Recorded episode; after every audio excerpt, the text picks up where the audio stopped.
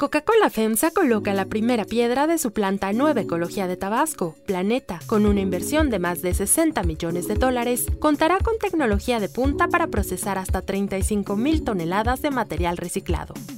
FEMSA presenta Brújula con Ana Paula Ordorica, un podcast de Red Digital APO. Hoy es jueves 27 de enero del 2022 y estos son los temas del día. Emilio Lozoya permanecerá en prisión. Al revisar la medida cautelar impuesta, el juez consideró que el riesgo de fuga sigue latente. La Fed anunció su decisión de política monetaria dejando sin cambio su tasa de interés, aunque adelantó que pronto podría elevarla. Novak Djokovic, abierto antivacunas contra COVID, podría jugar tenis en México, país que le ha abierto las puertas, aunque está inscrito en esas fechas para jugar en Dubái. Pero antes vamos con el tema de profundidad incorporar en el informe de seguridad una sección de detenidos por crímenes ocurridos en contra de los ciudadanos, de las personas. Y en este caso nos vamos a ir a fondo. El presidente Andrés Manuel López Obrador decidió agregar un informe de seguridad a los muchos temas y quién es quién y informes que da en sus conferencias mañaneras. Esta decisión muestra la idea que tiene sobre la relación presos y seguridad. Mientras más encarcelados, más justicia. Esta nueva visión de justicia contrasta con la de López Obrador a mediados del 2021 cuando dijo que firmaría un decreto, y lo firmó, que dejaría en libertad a los presos que cumplan ciertos requerimientos como ser víctimas de tortura y a los mayores de 70 años que se encuentren en prisión preventiva. En México existen 288 cárceles federales. De estas, el órgano administrativo desconcentrado de prevención y readaptación social encontró el año pasado que en 172 existe sobrepoblación y es que en el 2021 fue el tercer año consecutivo en que la población en las cárceles aumentó. Gran parte de los presos en México están ahí por delitos menores o porque no tienen recursos para pagar abogados para llevar sus juicios. De esta manera, una reclusa narra que se encuentra privada de su libertad por un supuesto robo de un peluche. La única prueba que hay es fotografías de un oso de peluche en su celular. Llevo dos meses aquí por un oso de peluche. Mil fotos del oso de peluche. Esas son las pruebas que tienen en mi contra. En febrero del año pasado, López Obrador, respaldado por Morena, amplió el catálogo de delitos graves que pueden ser acreedores de prisión preventiva oficiosa. Entre ellos están feminicidio, corrupción, robo de casa-habitación, violencia sexual contra menores, huachicol, robo al transporte de carga y uso de programas sociales con fines electorales. Esto ha aumentado el número de personas en prisión y por ello ha empeorado el problema de la sobrepoblación dentro de estas. La mala situación en las cárceles mexicanas se ha ido agravando. En los pocos días que van del 2022 ya se han visto terribles eventos dentro de reclusorios, un motín en el penal de Apodaca el 7 de enero que dejó 56 heridos, un segundo motín en el Cerezo de Colima el 25 de enero que dejó 9 muertos y como tercer hecho lamentable está el caso del bebé Tadeo que fue exhumado en la Ciudad de México y llevado al Cerezo de Puebla y ahí lo encontraron en un bote de basura dentro del penal. Cuando se le preguntó al presidente sobre este caso, así respondió. Es fruto podrido de la descomposición social. Son hechos lamentables que no deberían de suceder, pero tienen que ver con el pasado reciente. Eso es lo que nos dejó la política neoliberal. El análisis. Para profundizar más en el tema, le agradezco a Saskia Niño de Rivera, presidenta y cofundadora de Reinserta, platicar con nosotros. Saskia, quisiera preguntarte cómo ves tú la situación eh, de las prisiones en México. ¿Cuáles retos ves? Me imagino que son muchísimos, pero preguntarte los que más te llaman la atención. Aprovechando, ahorita está muy hablado, muy sonado el caso de Tadeo, ¿no? Ese chiquito encontrado en el basurero. Y creo que esto nos tiene que dejar una lección y justamente es la pregunta que me estás haciendo esto de encontrar un cadáver de un bebé en una prisión redefine la ingobernabilidad y el autogobierno en los penales del país. Creo que hemos hablado, y tú y yo lo hemos hablado mucho, de lo que es un penal con autogobierno y lo que es no tener control de los penales en el país, pero ya encontrar el cadáver de un bebé en un penal nos habla de un nivel de impunidad que yo personalmente te puedo decir que en los 15 años que llevo caminando las cárceles no sabía que estábamos a ese nivel. Creo que México ha politizado la seguridad y al politizar la seguridad hemos priorizado y olvidado desafortunadamente ciertos sectores y las cárceles es uno de ellos porque las cárceles no se vota. El presidente en la mañanera, cuando le preguntaron de Tadeo, dijo que era una herencia de sexenios pasados y demás, y no está equivocado, sin embargo, no lo exenta ni exenta a los gobernantes de hoy a responsabilizarse por el sistema penitenciario que tenemos hoy, un sistema donde predomina el autogobierno, donde la delincuencia organizada tiene control prácticamente absoluto de la gran mayoría de las cárceles del país, donde lejos de reinsertar son universidades del crimen y donde los internos y las internas entran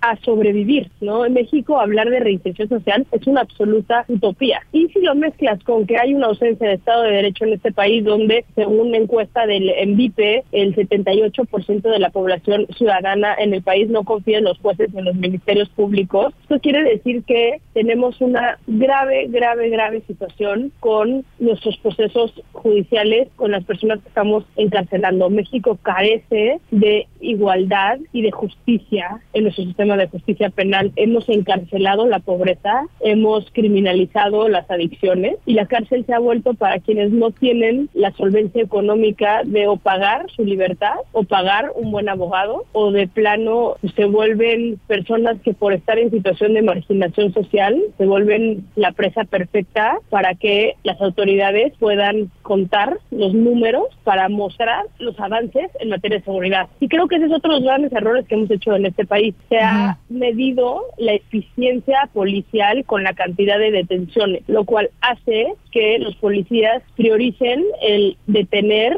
y poner en prisión sin importar realmente si hay una investigación legítima detrás de una persona. Entonces las cárceles se han llenado de personas inocentes y se ha hecho un cuello de botella absoluto donde el 47% de la población del país ni siquiera tiene una sentencia. Justo ayer, Ana Paula me habló un interno, por ejemplo, de El Hongo en Tijuana, el penal del Hongo, y él, él lleva 18 años en prisión sin sentencia. 18 años en prisión sin sentencia, ¿no? es que eso es justo lo que te quería preguntar. Cuando el presidente dice que nos va a mostrar números de cuánta gente se está encarcelando durante su gobierno, me da la impresión de que él equipara encarcelar con justicia. Y pues este caso que nos estás platicando es todo menos justicia. Por no hablar de eh, otro tema que me gustaría que nos expliques, que es la sobrepoblación en las prisiones, que entiendo que ahorita ya está grave. No sé si ha crecido o no en este sexenio y si esta nueva manera de ver la justicia por parte del presidente va a hacer que la sobrepoblación pues empeore. Mira, estoy completamente de acuerdo contigo y es un poco lo que te mencionaba, ¿no? Yo creo que en México justo se ha confundido la cantidad de detenciones con la seguridad, como si eso fuera la fórmula para garantizar la seguridad, un poco lo que hablábamos, y a quienes estamos encarcelando y si la encarcelación realmente está metiendo en prisión a quienes deben estar en prisión. La cárcel tiene un funcionamiento que es segregar a una persona que le está haciendo daño a una sociedad para proteger a la sociedad, pero también para protegerlo a él o a ella de la sociedad, ¿no? Los famosos luchamientos. Y tenemos que dejar de presionar a nuestros policías para que hagan detenciones, porque hoy las están haciendo de manera ilegal. La gran mayoría de personas en prisión entran con declaraciones firmadas de manera forzosa bajo tortura o con expedientes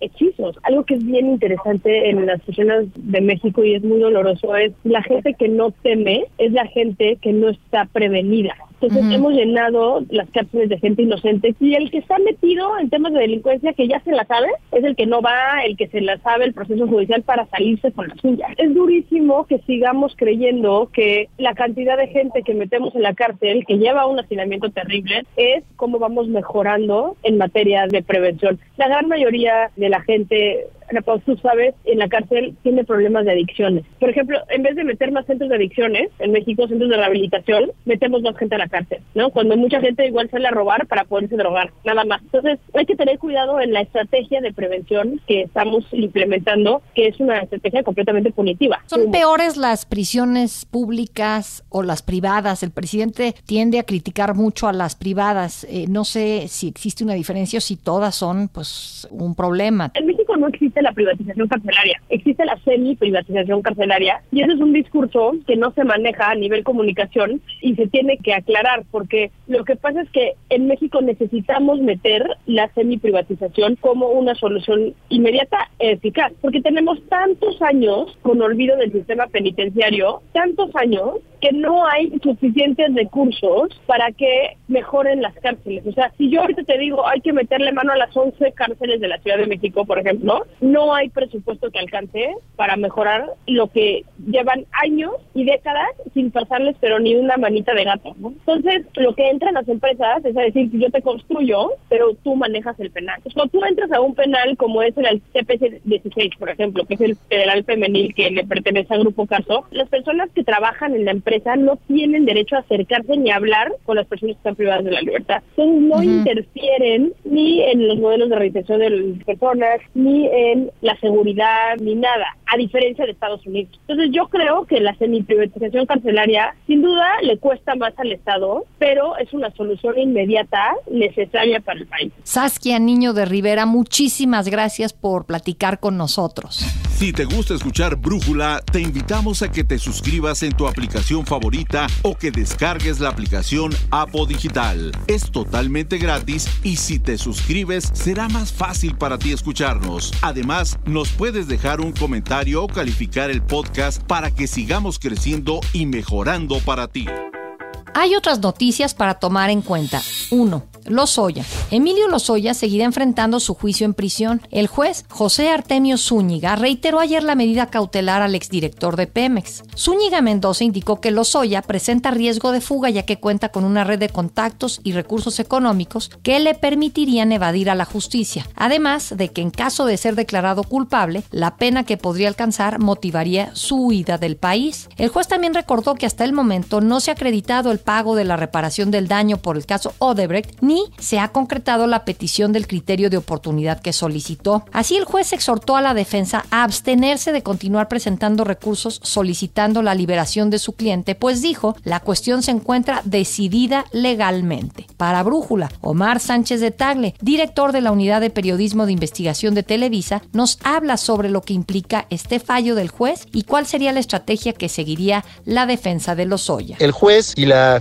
fiscalía determinaron que Lozoya, pese al amparo que había ganado hace unos días, no era apto para tener otras condiciones a las que tenía en julio del 2020 cuando le permitieron al exfuncionario gozar de esta libertad provisional con un brazalete electrónico. En esta ocasión, pues el juez dijo textualmente, es infundado el argumento de que el imputado, es decir, Emilio Lozoya, no quiso sustraerse de la justicia cuando en realidad se necesitó de una orden de aprehensión en la que quedó justificada su necesidad de cautela e incluso fue necesaria la extradición para conducirlo a su proceso, dijo el juez Zúñiga. Aquí lo interesante es que durante la audiencia incluso las pruebas de la Fiscalía General de la República que fueron aceptadas por el juez mencionaban que la situación económica de la esposa de Lozoya era tan importante que le podría permitir darse a la fuga del país y con esto pues Lozoya permanecerá en prisión en tanto concluyen pues los procesos penales que hay en su contra eh, por el caso Oderbrecht y por el caso también de agronitrogenados. 2. Fed. Since the beginning of the pandemic, we have taken forceful actions to provide relief and stability, to ensure that the recovery will be as strong as possible, and to limit lasting damage to the economy. Es Jerome Powell, presidente de la Reserva Federal de Estados Unidos, la Fed, quien anunció que se dejó sin cambios la tasa de interés, aunque señaló que un incremento ocurrirá pronto. Con esto, la tasa quedó en un rango de entre el 0 y el 0.25%.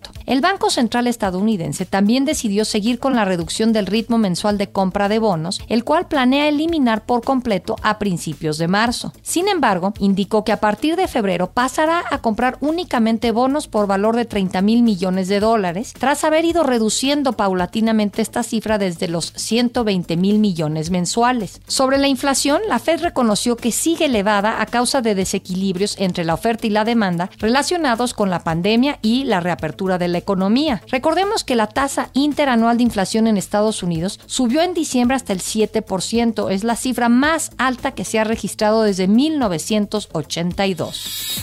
3. Djokovic.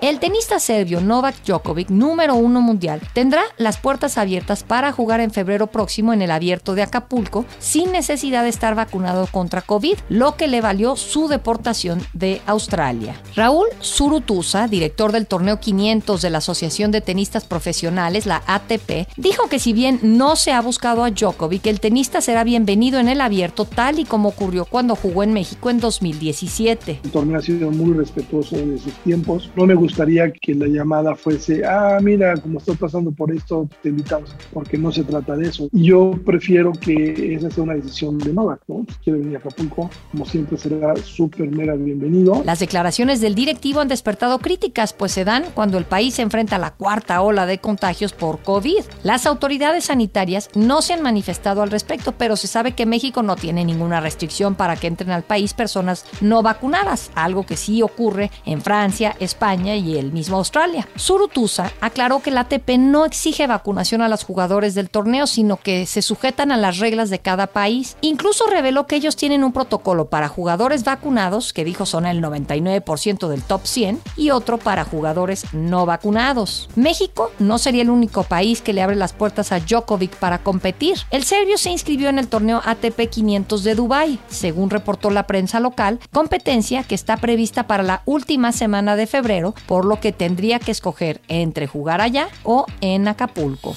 Yo soy Ana Paula Ordorica Brújula, lo produce Batseba Faitelson en la redacción, Airam Narváez, en la coordinación y redacción Christopher Chimal y en la edición Omar Lozano. Los esperamos mañana con la información más importante del día. Con una inversión de más de 60 millones de dólares, Coca-Cola FEMSA coloca la primera piedra de su planta Nueva Ecología de Tabasco, Planeta, con tecnología de punta para procesar hasta 35 mil toneladas de material reciclado.